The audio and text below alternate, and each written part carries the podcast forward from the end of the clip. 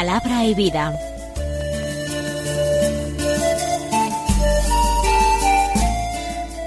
Con el padre Manuel Horta, desde Sevilla.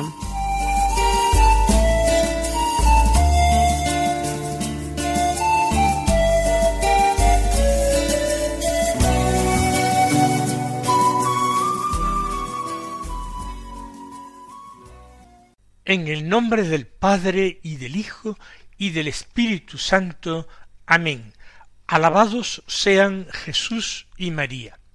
Muy buenos días, queridos amigos, oyentes de Radio María y seguidores del programa Palabra y Vida.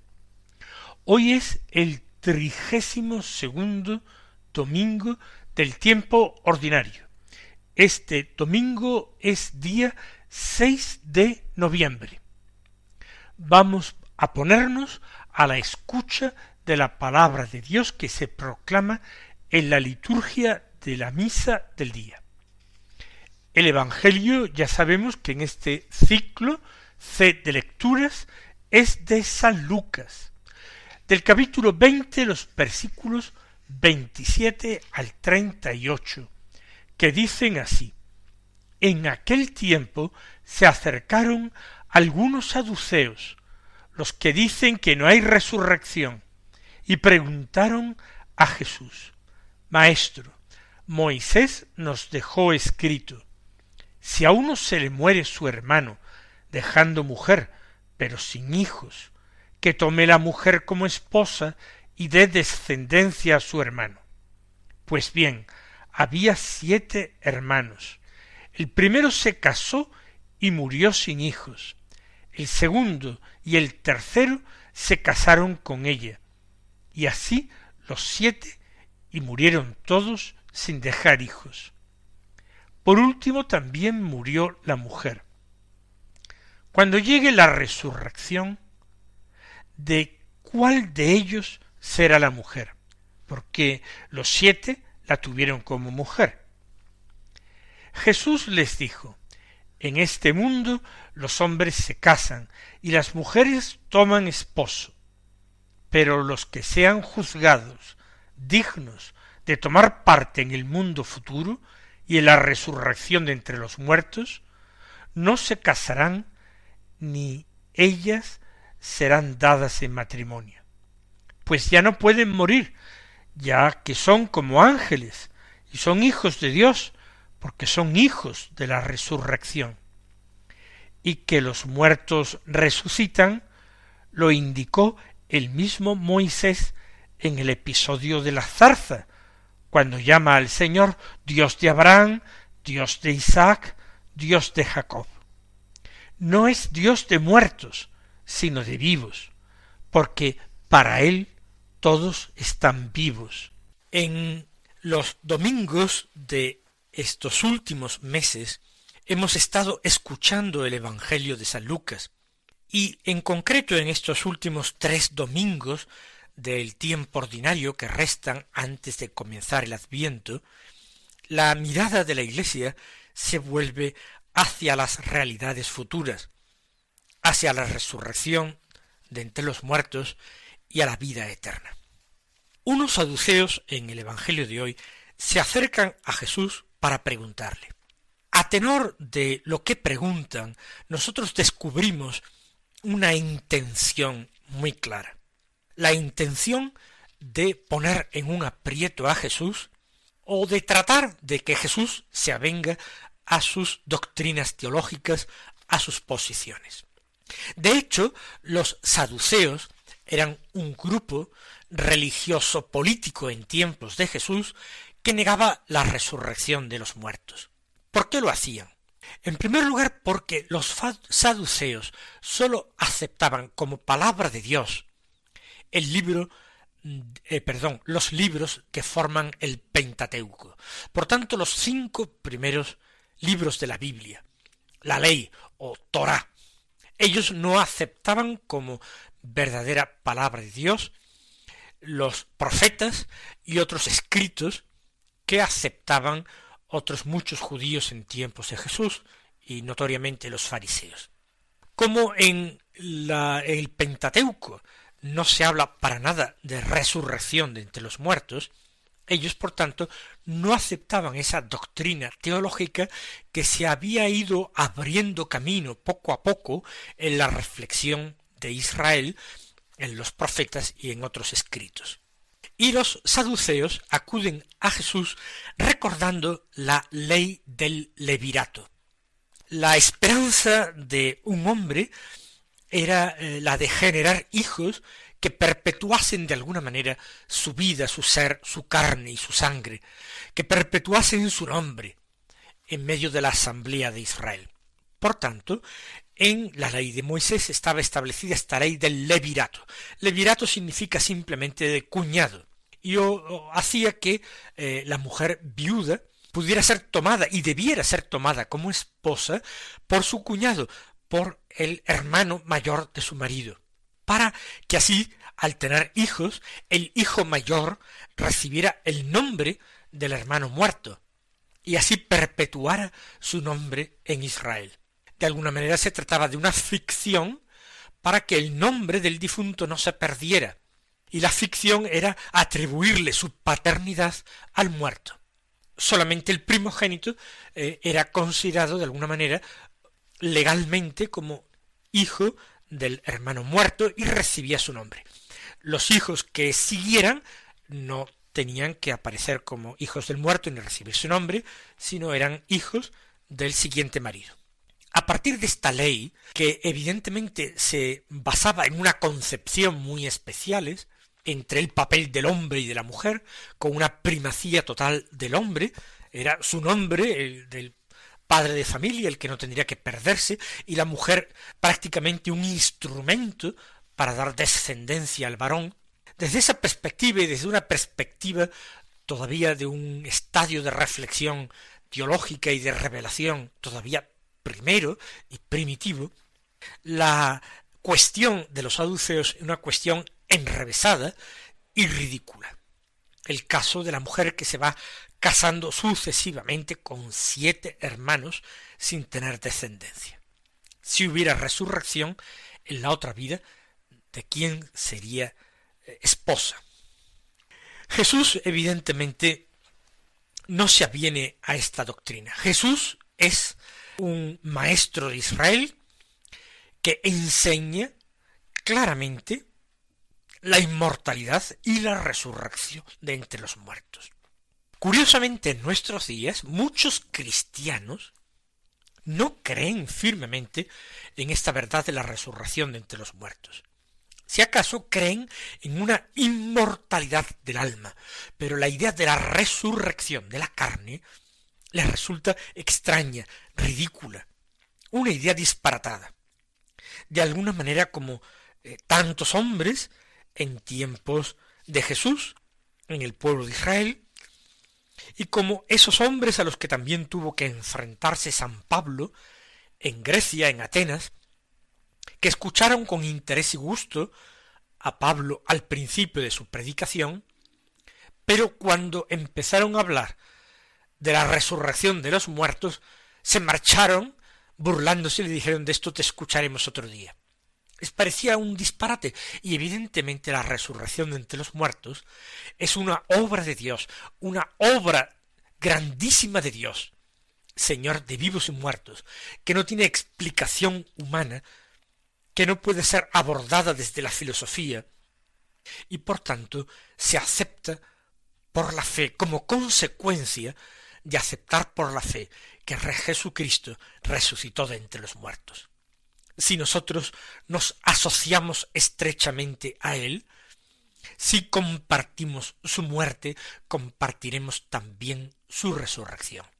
Por tanto, no hay solamente una inmortalidad del alma, inmortalidad de almas separadas de sus cuerpos, sino que en el día previsto por Dios, también los que han muerto serán llamados a la vida, y de nuevo las almas inmortales se unirán a esos cuerpos mortales, pero que han sido resucitados por Dios.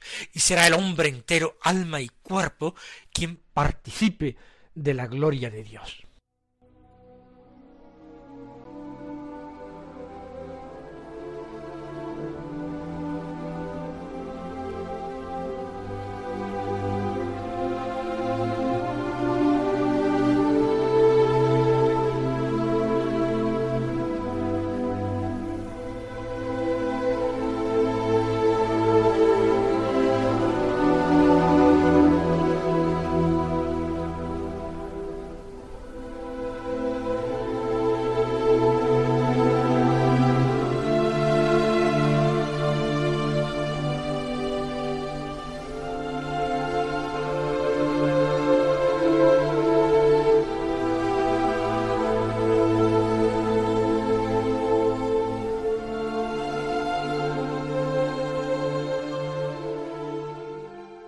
Pero, ¿qué pasará entonces con estas relaciones humanas que hemos entablado, esas relaciones de parentesco?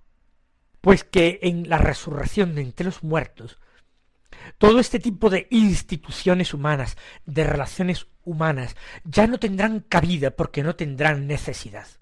Los mismos sacramentos de la Iglesia están instituidos para el tiempo presente, pero en el más allá, pero en la resurrección no tendrán sentido. Ni siquiera, fíjense mis queridos hermanos, ni siquiera la Eucaristía. Cuando tengamos a Cristo cara a cara, cuando tengamos una perfecta unión con Él, la Eucaristía no tendrá razón de ser. No será necesaria mientras caminamos en este mundo, viendo las cosas como a través de un espejo, en signo, en figura, en misterio, en sacramento, la Eucaristía nos es necesaria. Igual que nos es necesario alimentarnos cada día o al menos cada semana con el pan de la palabra y de la Eucaristía. Cuando Dios sea todo en todos, cuando gocemos de Él sin ningún tipo de temor, entonces no será necesario ni la Eucaristía y evidentemente ni el matrimonio, y los otros sacramentos de la Iglesia. Por tanto, esas relaciones humanas son para el tiempo presente, para que nos ayuden a caminar hacia Dios, para que en esa complementariedad de nuestros cuerpos nosotros podamos encontrar a Dios, que es pleno y perfecto, para que en el camino del matrimonio nosotros encontremos una ayuda para vivir en esta vida con la mente y el corazón puestos en las realidades eternas. Por tanto, entre la resurrección de los muertos ya no habrá maridos ni mujeres, habrá unas nuevas relaciones, que serán unas relaciones que pasarán directa e inmediatamente por Dios, en el cual nosotros viviremos y gozaremos. Tratar de prolongar la economía de este tiempo presente es ridículo es como preguntar cómo celebraremos la Eucaristía entonces allí en el más allá. No celebraremos la Eucaristía, celebraremos el amor de Dios sin límite. No celebraremos la fe y la esperanza por la misma razón de que nosotros celebraremos la visión de Dios continuada y el cumplimiento ya sin límites de todas sus promesas. Vamos a recordar hoy vamos a recordar como cada domingo en el misterio de la Eucaristía, que vivimos lo transitorio, pero con la esperanza puesta en las realidades definitivas. Como los saduceos sólo admitían como palabra de Dios el Pentateuco y los cinco libros del Pentateuco, Jesús va a argumentar con la fuerza precisamente de la palabra de Dios, del libro de la ley, para rebatir a los saduceos. Por eso, después de decirles lo que él sabe como hijo de Dios que ha bajado del cielo, es decir, que en la vida futura esos que son juzgados dignos de ella y de la resurrección entre los muertos, no se casarán, no vivirán en matrimonio, no tienen que reproducirse, participan en la resurrección y viven otra realidad distinta. Les dice también a ellos, el mismo Moisés indica que los muertos resucitan, cuando dice en el episodio de la zarza a Moisés, Señor Dios de Abraham, Dios de Isaac, Dios de Jacob. Si Dios fuera un Dios de muerte, de muertos, perdón, qué triste señorío sería el suyo. Si fuera Señor de personas muertas, que ya no están, que ya no existen, que ya no pueden nada, que ya no son nada. Qué pobre, triste y pequeño Dios sería el que ejerciera su señorío sobre muertos que ya no están y que ya no existen. Si Dios asimismo se llama Dios de Abraham, Dios de Isaac, Dios de Jacob, es porque Abraham, Isaac y Jacob viven todavía, están vivos con esa vida que tienen por la inmortalidad de sus almas.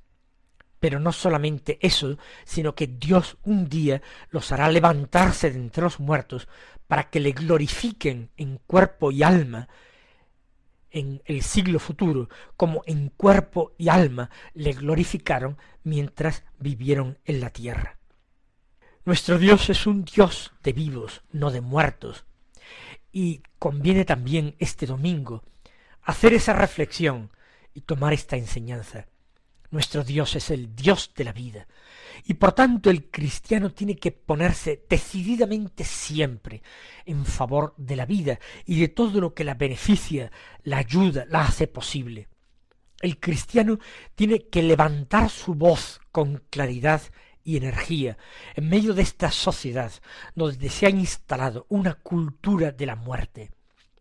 El cristiano tiene que hacer oír su voz y defender claramente, sin ambigüedad, todo lo que conduce a la vida. El cristiano tiene que oponerse a esa cultura de la muerte que habla de una muerte digna y lo único que trata de hacer es legitimar el suicidio, la eutanasia. El cristiano tiene que oponerse claramente al aborto por el motivo que sea, porque no hay ningún motivo suficientemente digno para que el hombre se erija en dador de la muerte.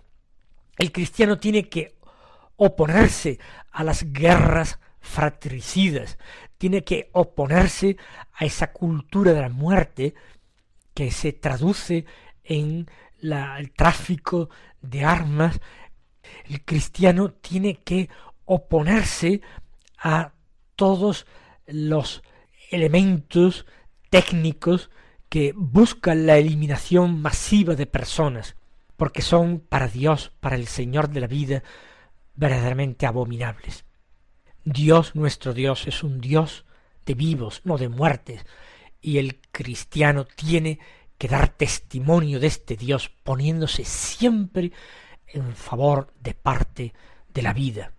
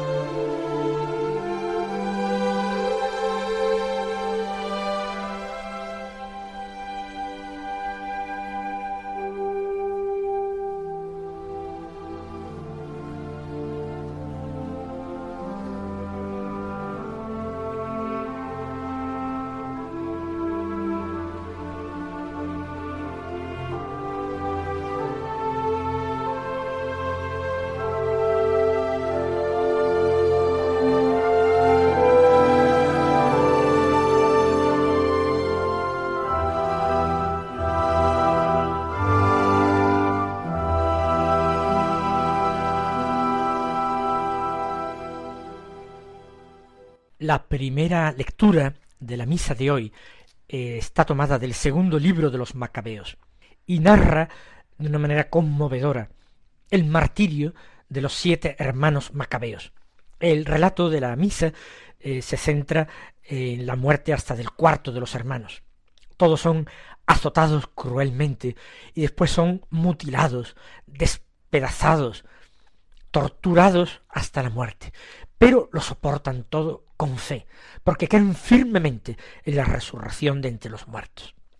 Estamos hablando del testimonio de hombres del Antiguo Testamento. Escuchemos lo que dice el primero en nombre de todos. que pretende sacar de nosotros? Le dice al malvado rey Antíoco, que pretende que hagan apostasía de su fe. Estamos dispuestos a morir antes que quebrantar la ley de nuestros padres. Lo primero es la fidelidad, la obediencia a Dios. Y todo, incluso la vida temporal, tiene que ser postergado. ¿Por qué? Porque hay una esperanza, de una justicia, porque hay una esperanza, de una resurrección. Todo, la historia no termina aquí, sino que continúa. Por eso dice el texto, el segundo estando para morir dijo, Tú malvado, nos arrancas la vida presente, pero cuando hayamos muerto por su ley, el Rey del universo nos resucitará para una vida eterna. Hermosísimo. La misma vida es un don que recibimos de Dios. Por él podemos entregarla libremente, porque confesar la fe es un valor que está por encima de la propia vida. Pero como es un don, Dios tiene poder para devolvérnosla. Y así el tercero de los hermanos. Se divertían con el tercero. Invitado a sacar la lengua, lo hizo enseguida y alargó las manos con gran valor. Se la iban a cortar las manos y la lengua. Pero antes habló dignamente. De Dios las recibí, y por sus leyes las desprecio. Espero recobrarlas del mismo Dios. El rey y su corte se asombraron del valor con que el joven despreciaba los tormentos. Pero recibir las mismas manos que hoy me vais a cortar, las espero recibir de Dios como un regalo. Pero mi amor y mi fidelidad a Dios están por encima de todas las cosas. ¿De qué me serviría conservarlas aquí? Cuando de tal manera sé que la muerte de todas maneras me acecha. Prefiero saber que un día las recibiré de Dios en la gloria. Y así después del tercero torturaron de modo semejante al cuarto, cuando estaba ya para morir, dijo vale la pena morir a manos de los hombres cuando se espera que Dios mismo nos resucitará. Tú, en cambio, no resucitarás para la vida. Mis queridos hermanos, hagamos hoy un acto de fe muy firme en que la vida que nosotros disfrutamos en este mundo, en este tiempo, es una vida transitoria, pero que un día hemos de resucitar como gracia de Dios, como don de Dios, y recibiremos una vida que no tiene término, una vida que es eterna. Que las penalidades de esta vida, que nuestras luchas para mantenerlos en la fidelidad a Dios, no pecar y obrar el bien, que todo eso no sea llevadero ante la esperanza inmensa que tenemos de vivir un día para siempre, gloriosos, resucitados con Cristo para siempre. Que el Señor os bendiga con esta fe y esta esperanza y hasta mañana si Dios quiere.